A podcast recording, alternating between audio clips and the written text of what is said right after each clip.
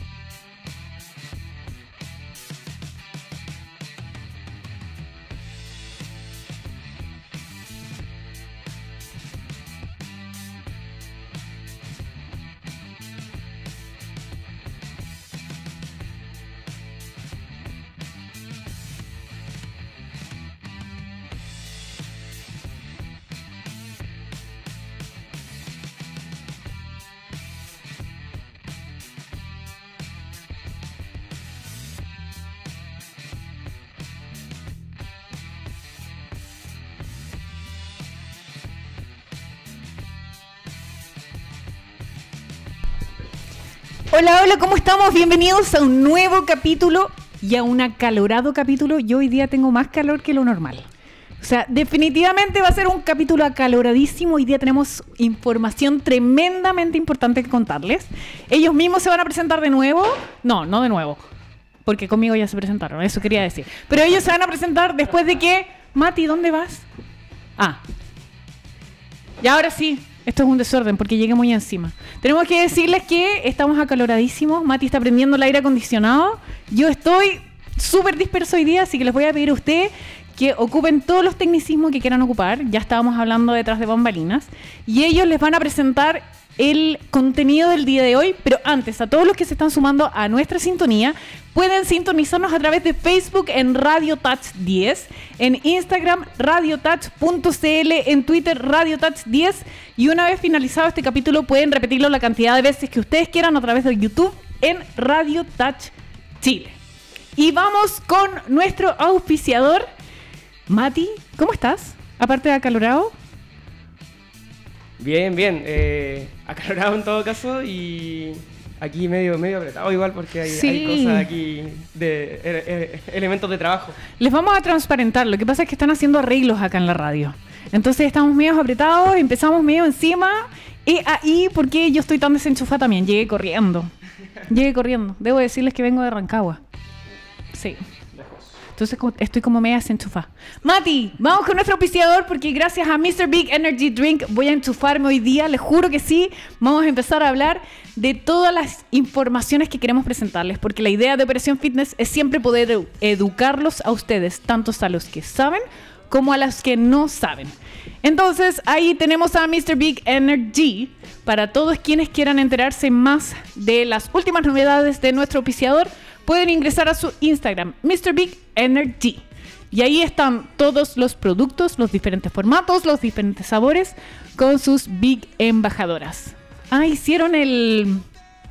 Me tiene chata esa cuestión del meme, Tinder, Facebook, no sé qué. ¿Sí o no? Ya, pero ya. Ya, pero bueno. LinkedIn, Facebook, Instagram, Tinder. ¿No tenía, ah, el tuyo, Bárbara? No. No, como que por un momento dije lo voy a hacer y después te juro que como que ya me pateó la cabeza y no lo hice. Sí, ya fue ya. Ya pasó. Pero ese está chori. y el de Educando Movimiento también estaba chori. Estaba bueno.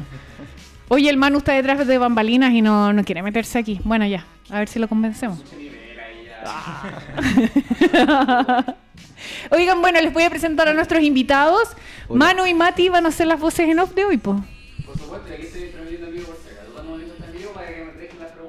Perfecto, entonces ya saben, para todos aquellos que necesitan hacerle preguntas a nuestros kines, ah, lo dije antes. Bueno, pero para todos aquellos que quieren hacer preguntas, aparte de poder ingresar a las redes sociales de la radio, también estamos en arroba educando.movimiento para que manden todas sus preguntas y aquí los chicos les van a contestar. Pero ya, empecemos de fondo porque una hora pasa volando. A mi mano derecha o a mi mano izquierda, ¿quién quiere partir?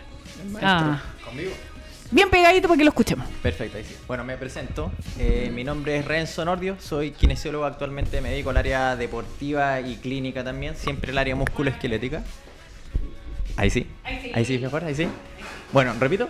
Dale, dale, Sí, dale. bueno, dale. mi nombre es Renzo Nordio, eh, soy kinesiólogo eh, deportivo y clínico del área musculoesquelética y bueno, me pueden encontrar siempre en mi Instagram o blog, como quieran decirle, eh, KinetiPCL. Ahí el Mati lo va a mostrar en pantalla, Sí. te apuesto. Porque el Mati, deditos rápidos, lo va a mostrar al tiro. Bueno, y cuéntanos, hoy día tú nos vienes a contar un tema súper interesante. ¿Nos puedes hacer una mini introducción y después partimos con mi compañero? Sí, perfecto.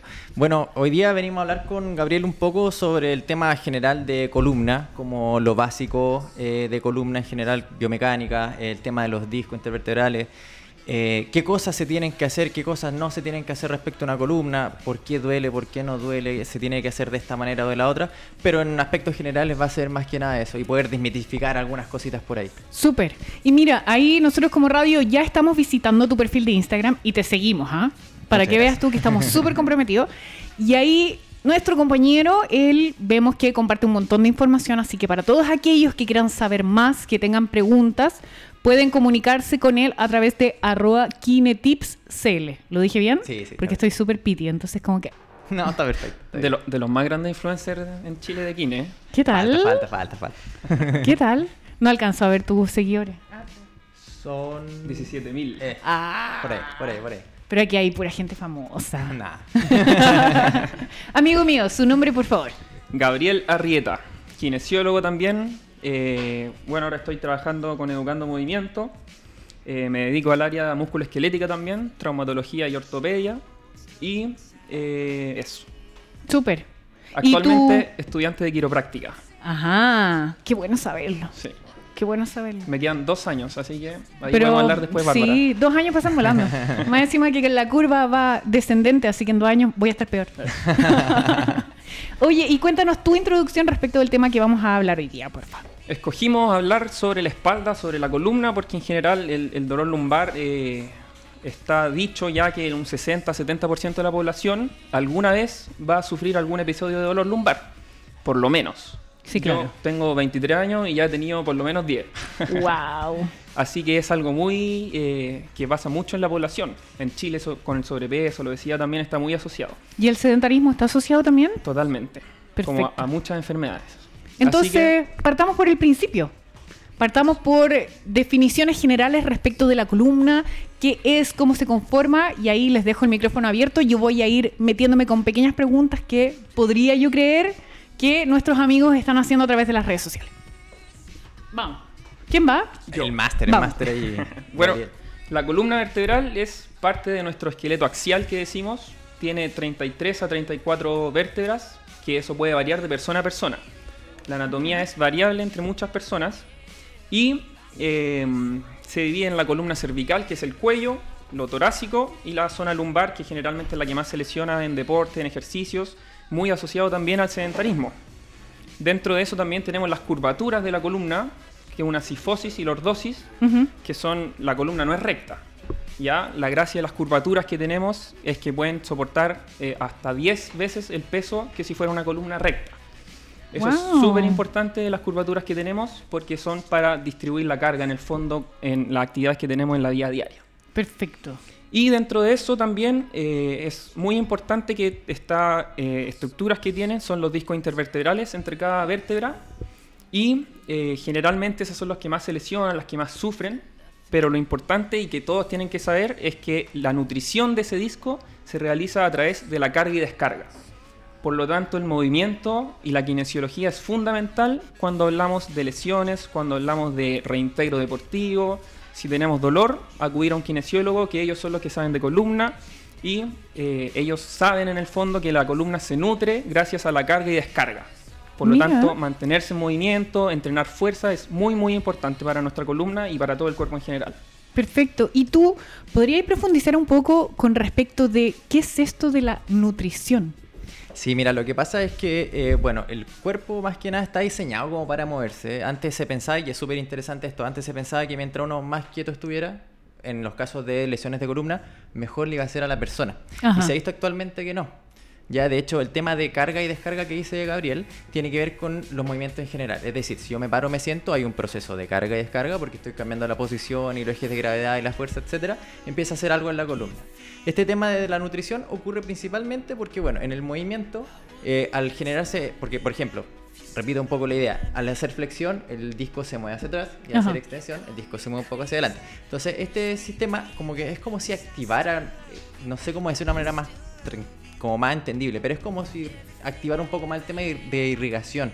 Entonces, a veces, por como eh, aumenta el, el torrente sanguíneo en la zona, llega más nutrientes, llega más oxígeno también, que es súper importante para ese tema. Y yo creo que tú lo que dijiste es clave, porque en general como que a uno le duele algo, va al médico y te da reposo. Uy, Te dice sí, así como sí. clásico. Y de verdad que yo creo que hasta el día de hoy ocurre eso. Es como algo Mucho, que no se ha podido desarraigar. Y sabéis que eso tiene que ver un poco también con el- un tema cultural, porque Mm. la gente casi siempre, yo creo que desde chico todos aquí hemos escuchado que, oye, tengo un problema en la espalda, oye, cuidado con tu espalda, no te vaya a pasar algo malo. También está la mala creencia de que uno por tener un dolor de espalda puede quedar eh, discapacitado y eso es muy difícil, o sea, es que caerse tres pisos para abajo para que empiece a pasar algo así.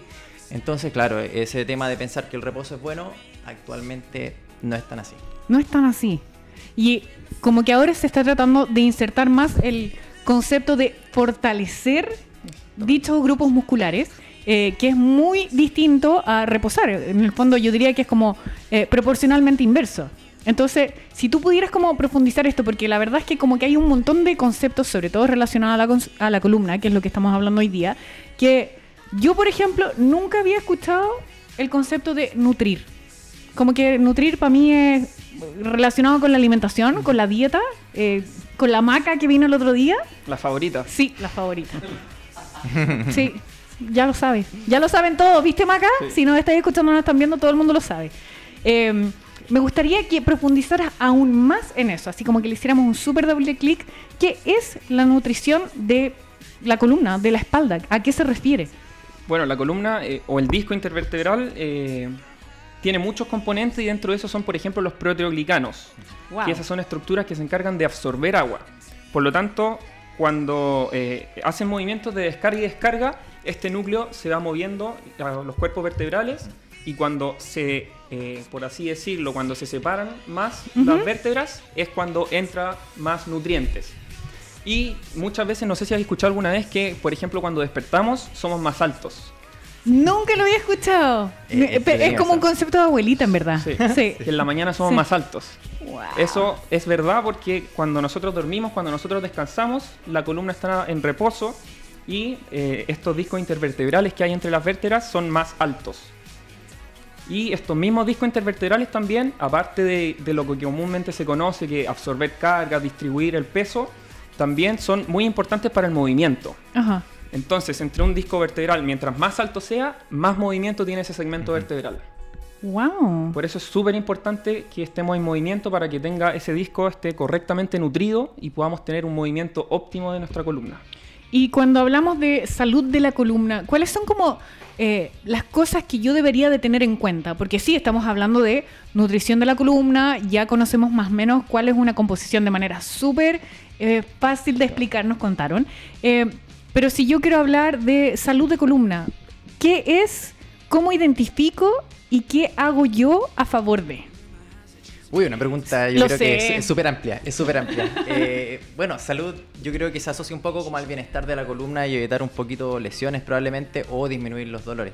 Ajá. Igual es algo bien complejo porque el común de la población, independiente de qué tan sana tenga su columna, igual puede presentar dolores de columna. Sí, claro. Y ahí entra un área nueva que es como todo el tema de la neurociencia del dolor y que por qué se produce el dolor. Y de hecho, por ahí se ha visto que incluso las columnas duelen porque los músculos se sobrecontraen y no necesariamente porque hay una discopatía. Entonces, es un tema bien controversial actualmente. Pero en palabras más simples, el tema de, de la salud de columna viene más bien con el tema de moverse. En verdad, el sedentarismo yo creo que es lo peor que uno le puede hacer a la columna. Mm. El mantenerse sentado muchas horas en la pega, por ejemplo, también es agravante, por lo mismo que explicó el Gabriel, porque los discos empiezan a deshidratar, también empiezan a tener menos nutrición y eso empieza a generar como carga o alteración de la transmisión de la carga más Sí, bien. claro. Y yo creo que también tenemos como muy mala forma de caminar. Como que si uno, yo que no sé nada, que soy cero kine, pero si voy por la calle, siempre veo así como la gente como ¿Sí o no? Como que Sí. tiende, tiende a andar así, como de capa caída, mirando el suelo. Y yo creo que todos los temas posturales también deben de afectar un montón de...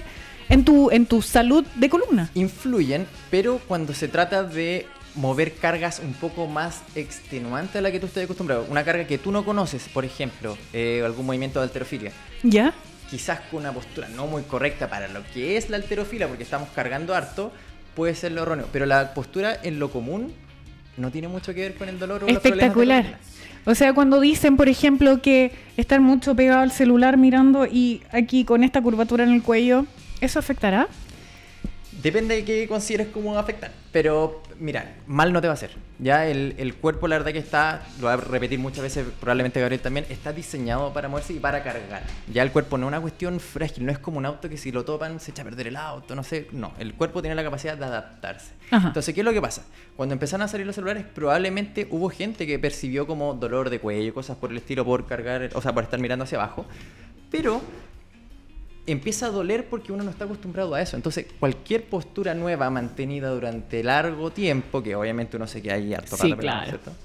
Eh, eso podría generar alguna señal de alerta en el sistema y eso se transmite, o sea, o se traduce en dolor. Entonces es como un aviso del cuerpo, ¿ya? Pero como que realmente estar con los hombros hacia adelante o tener eh, la flexión de cuello, ¿te va a generar algún daño futuro?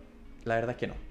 O no De- debería al menos, igual siempre hay casos, depende de muchas Sí, claro. cosas, Sí, Pero claro. ahora está bien desmitificado que la postura eh, afecta al dolor. Por ejemplo, si ahora yo estoy sentado así, no Claro. debiera por qué dolerme. Yo toda mi vida me he sentado así y no hay problema con eso. Y así mismo como ahora han salido los celulares, antiguamente era con el diario. Sí, sí, si sí, tú sí. ves en la calle, hay muchas fotos que la gente está así leyendo el diario. En el metro, en todas partes. Entonces uno dice, no, es que ahora los celulares tienen la culpa de todo, de todo. Y antiguamente era lo mismo, pero con otros objetos y eran las mismas posturas.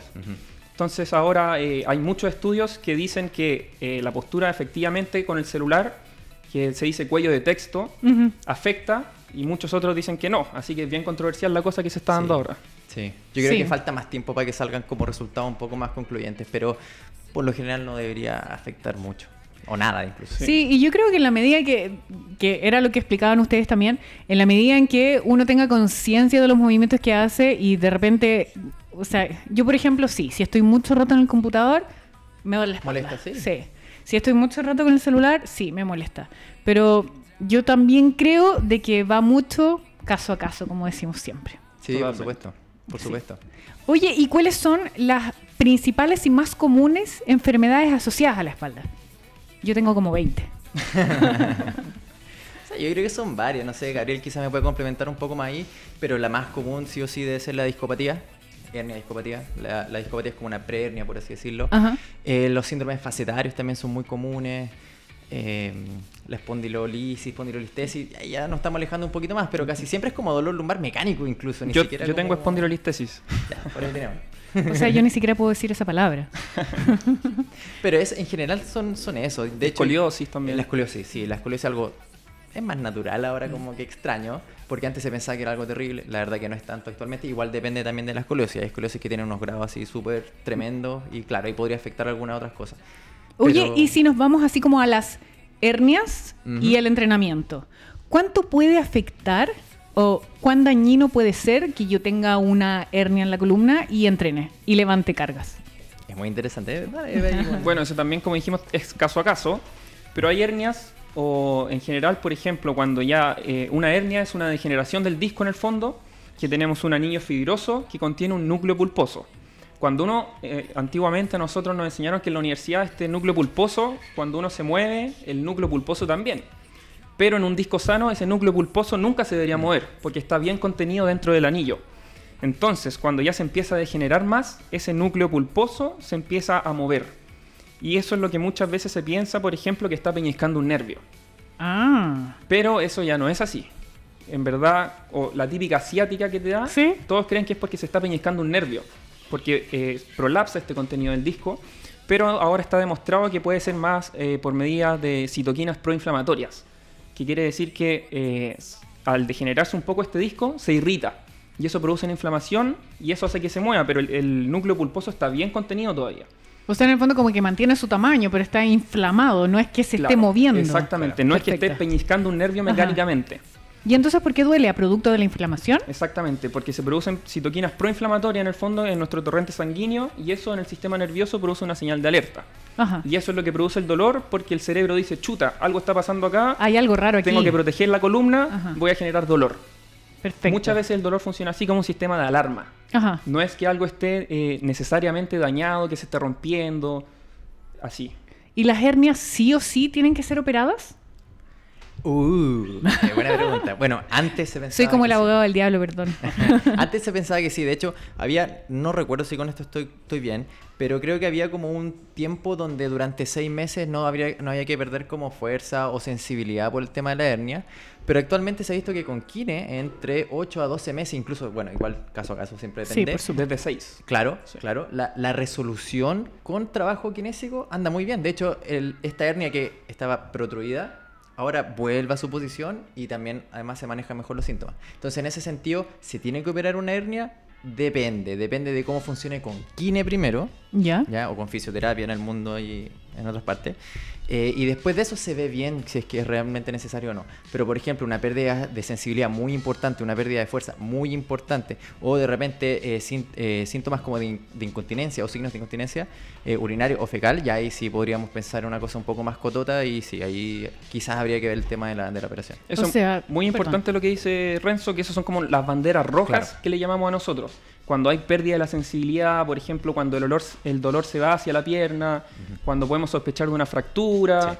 por ejemplo, cuando está asociado a cáncer o a enfermedades Ajá. inmunes, VIH, por ejemplo, esas son banderas rojas que a nosotros nos dicen que es de manejo médico. Sí. Que Perfecto. no vaya al kinesiólogo, que vaya al médico directamente y él tiene que ver si opera o cuál es el plan a seguir. O sea, eventualmente yo puedo vivir con una hernia y no tener que operármela nunca. Y podéis vivir felizmente y cargando pesos pesados también. ¿Y por qué en general tienden a decir que las hernias me las tengo que operar y tengo que dejar de entrenar y ojalá que no levante peso porque si levanto peso la hernia crece? Que así funciona la ciencia, va cambiando constantemente, salen estudios que avalan eh, cosas más nuevas. Por ejemplo, ahora sobre el 50% de las hernias entre los 6 y 12 meses se reabsorben solas. Solas, completamente solas. Por lo tanto, eso es súper importante que el médico debiera hacer un seguimiento de ese proceso y el kinesiólogo también y estar muy atento a detectar las banderas rojas que dijimos recién. Y si yo tengo un dolor en mi espalda. ¿a quién debo acudir primero?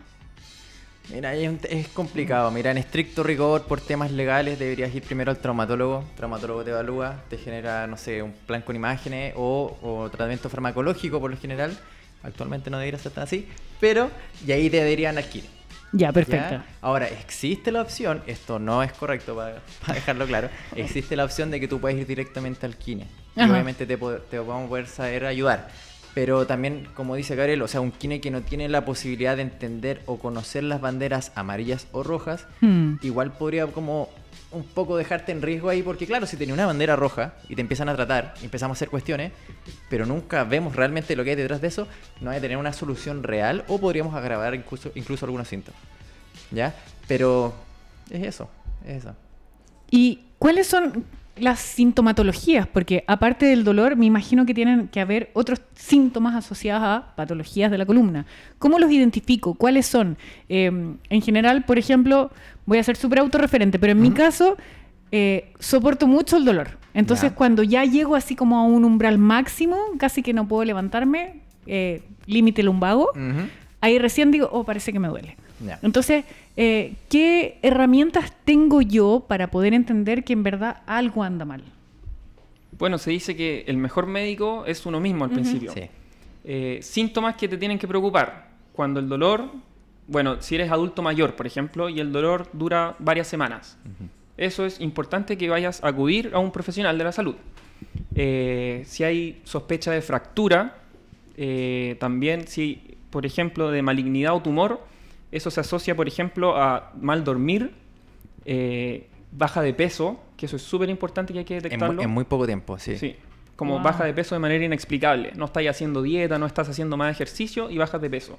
Perfecto. Eso es una sospecha de tumor o malignidad en general. Eh, ¿Qué más? Pérdida de la sensibilidad.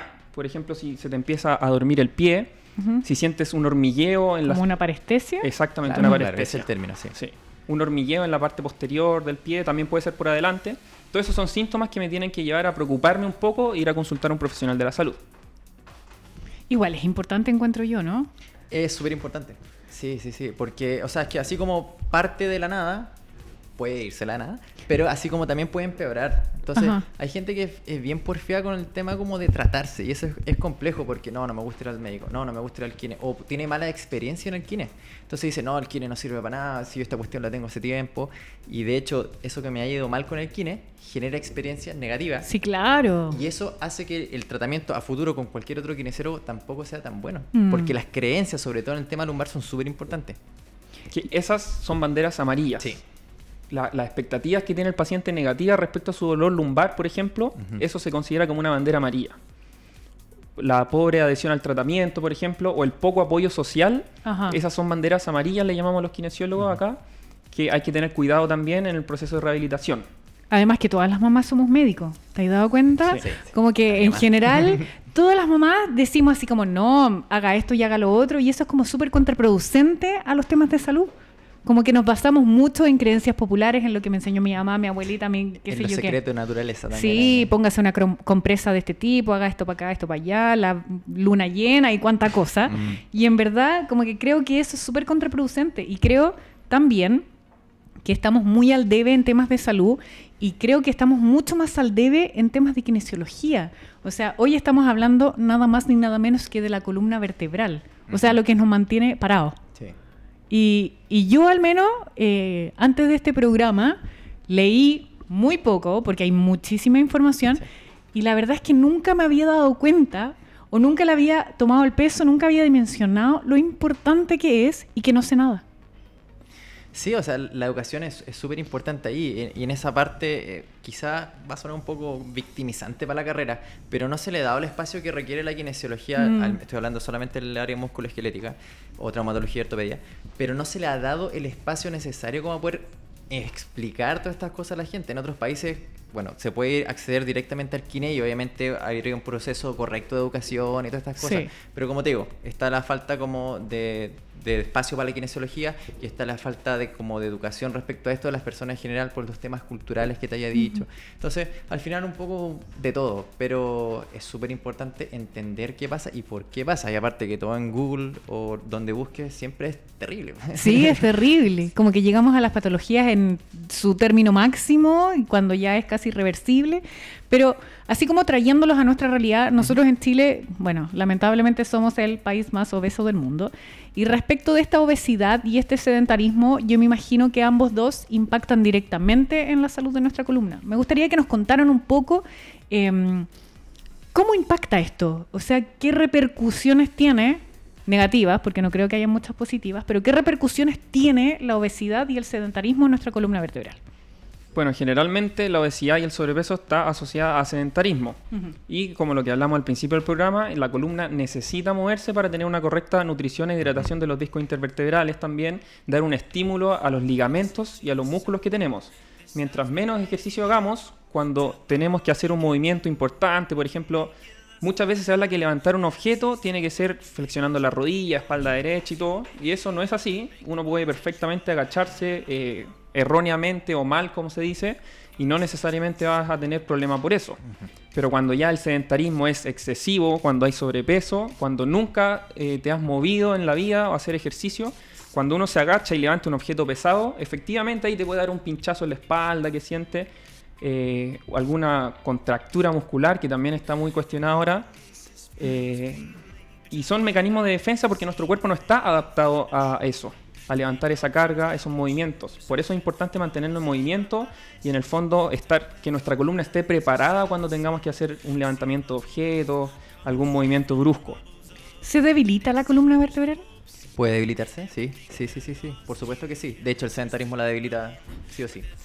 ¿Y cómo salgo yo de ese, esa debilidad? Moviéndose, haciendo ejercicio, siendo más activo más que nada. De hecho, no es, que- no, es, no es que exista un deporte específico o algún ejercicio mágico que te va a sanar la espalda, esa cuestión realmente no existe.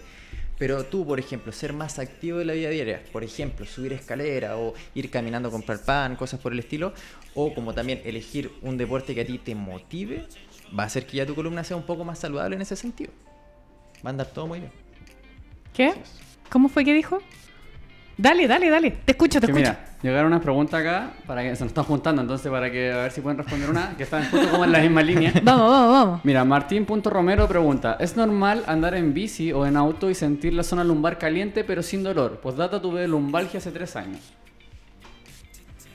No sé, puede que sí, puede que sea esperable para él, pero a ver, el, el tema de la percepción de aumento de temperatura podría indicar, basándome como en lo más biomédico quizás, en un proceso inflamatorio, podría ser. Ahora, ¿es necesario que esa inflamación sea algo malo o algo dañino para él? Probablemente no.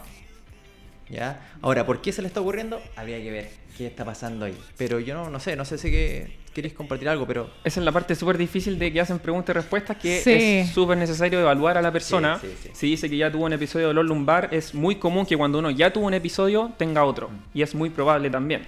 Pero por eso es importante evaluar y que acuda un profesional de la salud si realmente le preocupa. O sea, en el fondo como que tiende a reincidir. Si ya lo tuvo, es muy probable, es mucho más Por probable supuesto, que vuelva a tenerlo a que si nunca lo tuvo. Sí. Pero sí hay que evaluar. Siempre, siempre. Yo que sí. soy profesional de la... Otra pregunta. Va. Eh, dice, en el área del entrenamiento siempre se habla de, la, de estabilización y fortalecimiento del core, pero se ha visto poco el tema de la flexibilidad y movilidad de la columna. ¿Cómo realizarlo? Primero me gustaría que eso, que explicara qué es el core. El core. El core. core, el núcleo. eh, es un conjunto de estructuras. Lo voy a decir como a mí me lo pasaron hace tiempo. Pero eh, igual es súper entendible. Que abarca musculatura tanto global como local. La musculatura, la musculatura global se encarga de, la- de los movimientos un poco más eh, amplios, por así decirlo. Y la local se encarga como de estabilizar segmentos articulares, es decir, como entre vértebras. Ajá. Ya el otro es como inclinar el tronco. ¿Sí? En el fondo es como toda la faja que tenemos en el Claro. abdomen, en la espalda y los músculos del piso pélvico también. Todo lo que abarca esa zona. O sea, todo lo que es esta parte. Exactamente. Como la faja abdominal y el piso pélvico. Sí. Ya, y ¿Cuál es la pregunta? la pregunta... Me quedan dos preguntas. No, pero No, pero repita ¿cuál la pregunta porque no, Ah, no la la contestamos. la columna. flexibilidad y, o sea, el trabajar la flexión y la movilidad de la columna. Porque, por ejemplo, hoy- en día mucho se ve el tema de la antiflexión, antirrotación. Ah, perfecto. Pero, ¿qué pasa si hago flexión? O sea, por ejemplo, el típico crunch abdominal. ¿Qué pasaría con eso? ¿Me tengo riesgo de lesionarme? Que está muy satanizado. Uy, ese ese Mm. es un tema bien interesante. Quizás me alargo mucho, no sé. ¿hay No, dale nomás, sí, sí. dale nomás. Ya, el tema del debate de la flexión viene hace mucho tiempo. De hecho, son estudios bien antiguos. Pero ese estudio tiene unas extrapolaciones que en la realidad no son así. A ver, eh, cuando se hizo este estudio, se tomó una columna de un animal que se movía en muy poco rango de movimiento y le hicieron flectar, flectar, flectar, flectar hasta que se herniara. Entonces de ahí sacaron conclusiones que si el ser humano, que es lo más común que hace, que es flectar la columna, se iba a herniar y eso antes también se asociaba que eso iba a generar dolor y cosas por el estilo. ¿Qué pasa con eso? Cuando eh, eso uno lo pasa a la realidad, este tejido muerto todo esto, eso es con qué se evalúa. Cuando uno lo pasa a la realidad, se pierde este concepto de adaptabilidad y los periodos de descanso o de rehidratación o de nutrición del, del- del disco. Entonces, ¿en un ser humano realmente podría pasar eso? No, po. es difícil porque en, en vivo, como se llama, eh, uno siempre tiene est- esta adaptación a, lo- a los movimientos y a las cargas, pero tiene que ser de manera exponencial, o sea, Ajá, perdón, progresiva. paulatina, pa- progresiva. Ajá. Entonces, ese estudio, el tema del crunch abdominal, antes se lo odiaban muchas personas y no lo evitaban específicamente por eso. Ahora, ¿puede ser que a un ser humano le pase? Sí, pues puede ser. Si al final la flexión igual podría conllevar a una herniación de- del disco. Pero necesariamente va a pasar, no, siempre y cuando, no sé, pues, si nunca he hecho crunch abdominal y así 500 mil, ya, obviamente puede molestar la espalda, ¿ya? Y respondiendo un poco a la pregunta de cómo se trabaja el tema de la movilidad, es súper importante la movilidad eh, entre vértebras como así de segmentos más, más completos. En el sentido que, voy a poner un caso muy común, peso muerto. Si una persona tú le puedes entrenar el core mil veces, suponiendo que tiene debilidad del core y que eso afecta a los síntomas, eh, pero uno no cambia el tema de la, eh, de la flexibilidad o el rango de movimiento de los isquiotibiales o de columna torácica, por ejemplo, siempre va a estar la molestia porque tiene otras estructuras que podrían estar fomentando la sobrecarga y por ende la señal de alerta que habrá hablado Gabriel y que eso se transforme en dolor. Entonces, ¿es importante? Sí, pero hay que evaluar para poder saber qué cosa y cómo hacerlo. Eso depende de cada Sí. persona. Y además que hay que pensar también que somos un sistema. Entonces, es, es muy... eh, eh, es muy extremo decir, me va a doler solo esto con esto, porque al ser un sistema, que era lo que tú decías al inicio, es muy probable que haya una alerta de otro grupo muscular o de otra parte de nuestro cuerpo, y sin embargo eso no tiene absolutamente nada que ver con el movimiento que estás haciendo. O sea, en el fondo creo que siempre el mensaje es, evaluemos. Sí. Caso a caso. Y lo que tocaba Renzo, por ejemplo, el peso muerto también, que es un ejercicio que se victimiza mucho la espalda. La espalda no es frágil, la espalda es, está hecha para moverse, está hecha para resistir carga. Y ahora hay estudios que dicen que, por ejemplo, haciendo un peso muerto, la espalda es capaz de, de soportar hasta 3.000 kilos de carga compresiva. ¡Wow! Es decir, aplastando la espalda, sin lesionarse, puede aguantar hasta 3.000 kilos. Y fuerzas de cizalla, que es cuando se, se desliza como hacia adelante y hacia atrás, eh, hasta 300 kilos. Entonces, si uno hace un peso muerto, tiene que estar preparado, obviamente tiene que ser de manera progresiva, como decía Renzo. Pero si tú estás preparado para levantar el peso, si entrenaste bien, con el volumen, intensidad y carga adecuada, y vas aumentando progresivamente, no deberías tener No debería ningún problema nada. y tendrías una espalda muy, muy sana. Sí, y yo creo que ese punto siempre es importante, hacerlo progresivamente. Claro, claro. O sea, si llegáis y levantáis 300 kilos de una, es muy probable que algo te pase. Es Casi algo- seguro. Sí, Sí, sí. sí. Manu, Otra pregunta. voz en off. Oye, genial la respuesta. ¿eh? Eh, Angie Marín pregunta: ¿Dolor permanente de columna después de aplicación de epidural, cirugía de cesárea? Uy, complicado. Ahí yo creo que estoy un poco más, más alejado. Habría que preguntarle al anestesiólogo ahí un poco más. Pero sé que es bien común. Sé que es bien común e- ese tema. Ahora, igual, no sé si tiene que ver realmente por el tema de la aplicación. O el embarazo. O el embarazo mismo, porque también genera hay adaptaciones en embarazo que te podrían producir mayores molestias. porque afecta el piso pélvico. Exactamente, y si tú estás nueve meses, tu biomecánica cambia completamente durante esos nueve meses, entonces la columna se va adaptando. Claramente. Y después de esos nueve meses, tuviste a tu hijo y vuelve como a la, po- a la, a la originalidad y también tiene que ir un proceso de readaptación de nuevo. Entonces el, el tema del embarazo es súper, súper complicado en términos de columna también. Sí. ¿Qué Pero- consejo le damos entonces? Que Mira, yo, vaya- yo creo que en, en ese caso... eh, ¿Cuál si era que- la pregunta, perdón? Sobre la epidural y el dolor de columna. Ah. Dolor permanente, dolor permanente de columna después de aplicación de epidural, cirugía de cesárea. Habría que ver igual cuánto tiempo pasó la cesárea. Sí. Eh, y probablemente empezar un estilo de vida activo o quizás más guiado por kine de piso pélvico de repente Mm. o también de embarazo. Eh, pero igual no perderíamos nada con preguntarle al gine o al, o al anestesiólogo si es que tiene algo que ver. Ahora, también importante ver que esos dolores de columna no se vayan hacia extremidad inferior porque podría tener algo que ver por ahí, pero no creo que es algo tan terrible. Eso, eso no lo hemos nombrado, que dentro en Chile la kinesiología tiene siete especialidades y una de ellas es piso pélvico que se dedica solamente a esas cosas. Súper. Y deberíamos, to- todas las que fuimos mamás en su momento, deberíamos pasar por ahí. Yo no lo hice. Igual, igual hay gente que no le pasa nada, obviamente, como hay gente que se sana solo. Pero, es por sí- un tema de educación sí, al sí, final. es súper, súper, súper importante y es muy útil, sobre todo para las mujeres. Sí. Antes, durante y después del embarazo, el kinesiólogo de piso pélvico ahí siempre debería estar metido también en programas de, de talleres que hace el Sí. Ministerio de Salud y todas esas cosas. O sea, por millones de cosas, porque embarazada subes de peso. Yo subí chorro mil kilos. eh, tus hormonas se van a la punta del cerro. Sí. Tu percepción del dolor cambia tremendamente. Tu piso pélvico, tu core, todo lo que. Todo cambia. Sí. Entonces, que tú no tengas una educación sobre tu cuerpo, es muy probable que después tú terminas. eh, Eres mamá y dices, bueno, quiero volver a la normalidad. po. Y uno se cree, hace, claro. claro, y uno cree que vuelve así como, ya, vámonos nueve meses para atrás y estamos exactamente igual. Y no es así, po. Claro. No es así. Exactamente. Vamos a invitar a un ginecólogo, toda la razón. Qué buena idea. Y una kine piso pélvico sería. Sí. O un kine piso Qué buena pélvico. idea. Yo tengo ahí un, una kine de piso pélvico que trabaja con embarazo y todo súper buena. Muy buena, así que la, la vamos a invitar. Buena idea. El ginecólogo debería buscar uno que, que, que esté publicando. Yo te mando uno. vale. Última pregunta. Eh, ¿Se puede prevenir la escoliosis? Muy difícil pregunta. Mm. Es que en general la escoliosis se da en edades muy tempranas y se va desarrollando eh, en el tiempo. Puede ser de manera progresiva o puede no aumentar.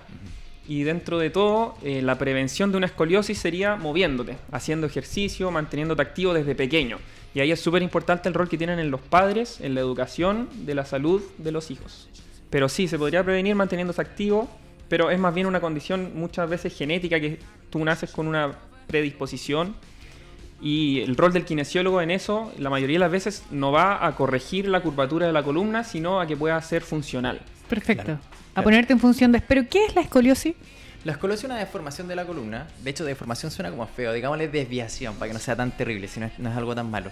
Que puede tener diferentes formas. Por lo general, las más comunes son en S o en C, ¿cierto? Claro. Eh, y que antes se pensaba que eso generaba algo malo a la columna porque podría originar eh, dolor o que iba a ir agravándose en el tiempo, que hay algunas que sí se van agravando. Eh, pero ya no es tan malo, en verdad. Y a veces cuando se manda kines, más que nada, como dijo Gabriel, es para poder funcionar con algo que no es común. Es normal, es, es- pasa en la gente, pero es más común, no es, no es algo tan terrible, en verdad. ¿Pero Ahora, es una patología? está considerado como patología, sí. Ajá. Condición de salud ya. Claro, sí. De hecho, ese es como el término correcto. Sí, sí, sí.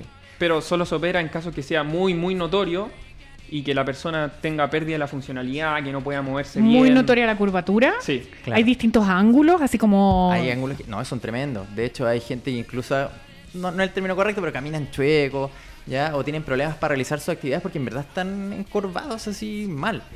Pero es- en esos casos hay que ver si es que es necesaria la operación o no. Oye, y aparte de ese tipo de curvatura, que es la escoliosis, ¿qué otro tipo de curvaturas podemos tener en la espalda que puedan llegar a ser patología? Otra común es la hipercifosis, que es eh, la curvatura de la columna cuando uno se va con hombro anteriorizado hacia adelante, que es Como una joroba. Eh, exactamente, sí, sí, sí, sí. Esa es muy común también, se da generalmente en la población mayor, Sí. pero obviamente también se puede prevenir a través de ejercicio, manteniéndose activo, teniendo un poquito más de conciencia corporal y preocupándose un poquito de la postura. Pero eso es más corregible desde chico. ¿Y eso por qué ocurre? Por postura mantenida generalmente, la- los músculos, por ejemplo, los pectorales se acostumbran a estar en esta posición, entonces se dice que estos músculos están más acortados Ajá. y atrás están más inhibidos. Entonces no tienes como la capacidad para enderezarte. Y eso- Suponiendo que el enderezarse es como una posición óptima. que Claro. en verdad no es. Ya sabemos aquí que la postura ideal no existe. No existe, excepto en la función de... El clásico ejemplo es de Michael Phelps. Si uno lo mira, está realmente con, no sé si persifosis, pero sí está como con el hombro anteriorizado y todo. Y a él si uno llegara a cambiarle el patrón, como no, tú tienes que estar de esta manera, probablemente quizás perdería sus tiempos en la piscina. Entonces, o sea, no sé si sea tan, tan grave. no, pero puede como- serlo, porque él está acostumbrado a esa Claro, condición. su cuerpo se adaptó para ser más eficiente en la piscina de esa manera. Pasa lo mismo con Usain Bolt, por ejemplo, él tiene una escoliosis importante, pero es el corredor más rápido del mundo. Su cuerpo está adaptado a las curvaturas que tuvo desde chico. Entonces, esa es la gracia, que se vayan adaptando eh, a su función, pero estén siempre activos. Claro. Oye, ¿y la lordosis? Ya, la lordosis, como dijo Gabriel, es algo común, es, es normal, eh, la, la columna tiene lordosis, sí o sí. Lo que pasa es que antes se le echa mucho la culpa a la hiperlordosis, que es la exageración de esta curva. ¿Ya? Es como tener el poto levantado. La cola Claro, parada. claro, Exactamente, lo mismo. Entonces, antes se le echaba la culpa a eso la mayoría de los dolores lumbares. De hecho, sobre todo los, lumba- los lumbagos mecánicos, que son como que aparecen nomás, se le echaba la culpa a la hiperlordosis. Pero actualmente se ha visto que la postura no tiene mucho que ver. Ahora, igual hay cosas bien interesantes con la hiperlordosis. De repente, estudios más antiguos también. Pero se le asocia que los fútbol, en lo- las personas que juegan fútbol, que son jóvenes, que tienen hiperlordosis, podrían tener una mayor tendencia a lesión de isquiotibiales. Pero eso ya son casos muy específicos, habría que hablar obviam- obviamente a la persona. Pero la, la hiperlordosis en ese sentido es algo normal, ya no necesariamente tiene que provocar algún dolor. ¿Y por qué se genera? La verdad no tengo idea, no sé, a menos que uno quiera andar con la cola para todo el día. Pero Claro. Pero Ben- bendita hiperlordosis, ¿ah? algunas mujeres dicen eso. Sí. Pero dentro de todo que estamos hablando de la postura, hay una frase eh, muy común que se dice ahora que la mejor postura es la siguiente postura. Eso habla de la importancia que tenemos que estar haciendo eh, en nuestro día a día, preocuparnos de nuestra conciencia corporal, mantenernos en movimiento, cada cierto tiempo cambiar de postura, si estamos sentados mucho tiempo, pararte dos minutos a caminar, a estirar un poco. Eso es importante, mantenernos siempre activos. Tratar de no estar sentados más de 30 minutos al día porque nuestro cuerpo no está acostumbrado a eso. Oye, y tenemos eh, otras preguntas con nuestra super voz en off. ¿Te quitaron, ¿Te quitaron el rol hoy día, Matt? Nada que ver. Es que están llegando a estas preguntas del Instagram igual. Eh, mira, preguntan si es factible que la ciática produzca ardor de rodilla. puede ser. Puede Sí. ser. Sí, Es, es probable. Por eso había que evaluarlo caso a caso, porque ya eh, ahí estamos hablando de más componentes nerviosos. Por ejemplo, hay que evaluar fuerza, hay que evaluar sensibilidad, qué está pasando ahí. Y eh, es muy importante eso, si tienes ciática que se va hacia la rodilla, hacia la pierna, por todo el recorrido, por delante o por atrás, eso hay que consultarlo efectivamente con un profesional de la salud. Recordar en el fondo lo que dijeron al inicio, eh, que todos los dolores cuando empiezan como a irse para otros lados son eh, banderitas rojas. amarilla, amarilla. Amarilla. Amarilla, amarilla. Depende, también es muy variable. Pero sí, hay que tenerle atención a eso. Sí, sí, sí. Súper. ¿Quiere complementar? Eh, decir nada más que quizá el, el tema de que arda la rodilla, ya sea por posterior o por anterior, por delante o por detrás, o sea, o- sí, está bien, eh, podría ser también por lo que dijo el Gabriel, el tema de la citoquina, que eso también podría irse a otro segmento y perfectamente podría empezar a agarrar otras raíces nerviosas que tengan que ver con la sensibilidad de, la extremidad y obviamente podría generar esos síntomas perfectamente. Habría que corroborarlo con otros estudios también. Es primera vez que escucho ardor de rodilla. Como Es que, no me lo, no, no me imagino e- el dolor. Igual es como una experiencia, es como la sensación quemante, o puede ser el mismo aumento de, de temperatura que sintió la otra persona. En verdad hay que asociarlo a muchas otras cosas. Perfecto. Mano, Última pregunta, para que ya y ustedes terminen de, de analizar. Eh, ¿Por qué se puede presentar dolor de espalda cuando mantengo una caminata, bici o corro por más de 20 minutos? Entre paréntesis, tengo hiperlordosis y pequeña discopatía. Dele más. Eh, probablemente porque tu columna no está adaptada a esa, a ese requerimiento que tú le estás dando. Lo que hablamos recién es que la mayoría de las lesiones ocurren porque la carga que se está produciendo es mayor a la capacidad que tienen nuestros tejidos. Y ahí es cuando se producen las lesiones y en general de todo el cuerpo. Es aplicable para la rodilla, para el brazo, hombro, que si es que nuestro tejido o nuestro cuerpo no está adaptado a una carga y la capacidad es menor, va a tender a lesionarse, se va a contracturar, nuestro sistema nervioso va a actuar con mecanismos de alarma, señales de alerta, y ahí es cuando se produce dolor o descompensaciones. Por lo tanto, ahí es imp- importante evaluar también desde la biomecánica, pero también desde un modelo biopsicosocial, que es lo que hablamos nosotros. Que lo bio, que es la estructura, es importante, pero lo social también es súper, súper importante. De hecho, proporcionalmente es más importante lo segundo. Exactamente. Sí, eh, Impacta más. Sí, sí, pero así Sí. mucho más, Sí. mucho más. Eh, complementando más lo que dijo Gabriel, que incluso viéndolo de la perspectiva de carga, podría ser que por las cosas que está diciendo, yo empezaría, si es caminata, cosas por el estilo, empezaría a evaluar obviamente columna, pero también vería algo en la cadera, probablemente alguna restricción de rotación interna, de repente está asociado con algún dolor lumbar, eh, o la misma resistencia del core, aunque no siempre la culpa es del core. Ya, eso es súper importante tenerlo claro. Perfecto. Y eso pasa mucho que es súper complejo, por ejemplo, que caminar puede dar el dolor, por ejemplo, desde una eh, condición de tobillo que ascienda a la rodilla, a la cadera o a la columna lumbar pelvis, que están, son estructuras que están súper eh, arraigadas entre sí. En el fondo, el dolor de espalda, de espalda no siempre es dolor de espalda. Exactamente, puede provenir de otras partes también. Incluso dolor visceral, por ejemplo, Sí. que ahora se habla mucho, que nuestras vísceras eh, pueden producir dolor a otras zonas. Claro. En mujeres, por ejemplo, es común el útero que te dé dolor lumbar. A mí siempre, porque tengo el útero eh, retroverso. Pasa mucho. Ver. Eso Entonces también, la parte visceral. y claro, pues usted presiona, no sé, estoy tratando de explicarlo de la manera más básica Claro. posible. Pero no necesariamente es presionar, sino que también se liberan eh, células Claro. al torrente sanguíneo y eso produce también el dolor. Que hablamos de la nutrición. Exactamente. Por eso lo visceral también es un componente súper importante que los kinesiólogos Es más difícil ahí de sí, evaluar. no estamos como preparados para eso, no te lo enseñan en la universidad, pero la parte visceral es muy importante, que da dolor no solo a la espalda, sino a otras zonas también que están muy relacionadas. Pero yo creo que a través de la sintomatología ustedes pueden sin duda decir ya, esto no va por aquí, va por acá. Entonces, eh, derivar a el especialista correspondiente. Eh, y me gustaría como volver a lo que estaba hablando de a lo mejor el dolor de espalda no proviene de una patología de espalda, a lo mejor puede ser tobillo, rodilla. Me gustaría que como profundizaras un poco en eso. Lo que pasa es que, como muy bien dijiste tú, el cuerpo es un sistema. Y al ser un sistema funciona en muchos componentes.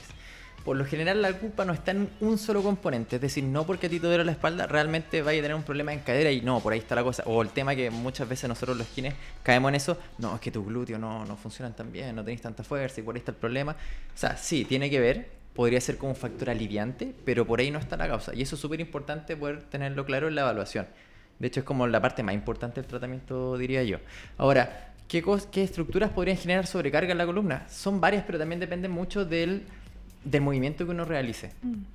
No sé, si lo vemos en el running, por ejemplo, el running está demostrado que fortalece el disco intervertebral, pero por ejemplo, eh, por la técnica, por no, no sé, estoy hablando súper biomecánico, pero por no subir tanto la rodilla, quizás se está empezando a estresar los flexores de cadera y como no hay buena coordinación o buena eh, eh, robustez del core, eh, empieza a generar como cizalla en la columna o movimientos de anti-retroversión de la pelvis y eso sobrecarga la columna y por eso duele. Entonces es un mundo de, Mm. de posibilidades, pero va más que nada en eso. Primero se evalúa como en aspectos generales cuál es la sintomatología desde mi punto de vista. Eh, luego se corrobora si es que podría tener alguna aparición por cadera, eh, misma espalda o de repente incluso la zona torácica es súper importante. Por ejemplo, en una front rack position, Ujú. de- en front squat, por ejemplo, o sentadilla delantera, le dicen. ¿cierto? Frontal. o frontal, ¿ya? Ujú. Eh, podría ser que la, la debilidad o la poca movilidad de la columna torácica sobrecargue la zona lumbar, por supuesto que sí. Entonces, eso es importante verlo en el momento de evaluar. Perfecto. Y hay que tener cuidado también que una lesión puede llevar fácilmente a otra lesión. Por supuesto. Por ejemplo, un 15 tobillo eh, que no te lo trataste, uno empieza a cojear de repente y ahí te puede empezar a doler la espalda. A mí me han llegado muchos pacientes que parten, por ejemplo, con un 15 tobillo y terminan con dolor lumbar. Por eso es súper importante también evaluar y Renzo lo dijo y yo creo que es lo más importante en el área de kinesiología es la evaluación. El tratamiento en general es más Es fácil variable, sí. pero no es tan difícil como una evaluación, porque cada persona es distinta. Hay muchos kinesiólogos que ya tienen como sus ejercicios preferidos que se los dan a la mayoría de los pacientes, pero por ejemplo se, eh, se dice que la entrevista, por ejemplo, con el paciente, viendo el modelo biopsicosocial o biopsicosociocultural, que es un poco más completo, eh, la entrevista te va a dar el 70% de la evaluación y el diagnóstico. Y el otro 30% son pruebas especiales que hace el kinesiólogo, de fuerza, eh, flexibilidad también. Eh, hay cuestionarios que se hacen también para descartar algunas cosas, si hay sensibilización central, si hay kinesiofobia, que es medio a moverse. Todas esas cosas eh, hay que ir evaluándolas súper detalladamente y no todos los kinesiólogos lo hacen en Chile, lamentablemente. Y en el mundo. Sí, para último, eh, complementar el tema también del, del sistema y de eso que estamos hablando, de por qué también me puede molestar la espalda, es que como dijo Garel, que lo, bueno, el tema de la kinesiofobia o se- percepción de estrés de la gente, por ejemplo, mucha carga laboral, no, hace, no, no es la causa del dolor real de tu columna, pero podría sensibilizarte o hipersensibilizarte, por así decirlo. Es decir, tú tenés de repente algún dolor de columna y justo en la pega te empieza a ir mal, te- tu jefe te está retando, no sé, o tenés carga familiar o de pareja, no sé, lo que sea. Obviamente es, pe- es esperable que se agrave un poco este dolor de columna. Y no necesariamente quiere decir que esté pasando algo malo ahí dentro, sino que tiene que ver como con tu percepción del mundo o de lo que te afecta a ti. Y claramente el, el estrés, sobre todo en los tiempos que corren hoy día en nuestro país, es un súper factor.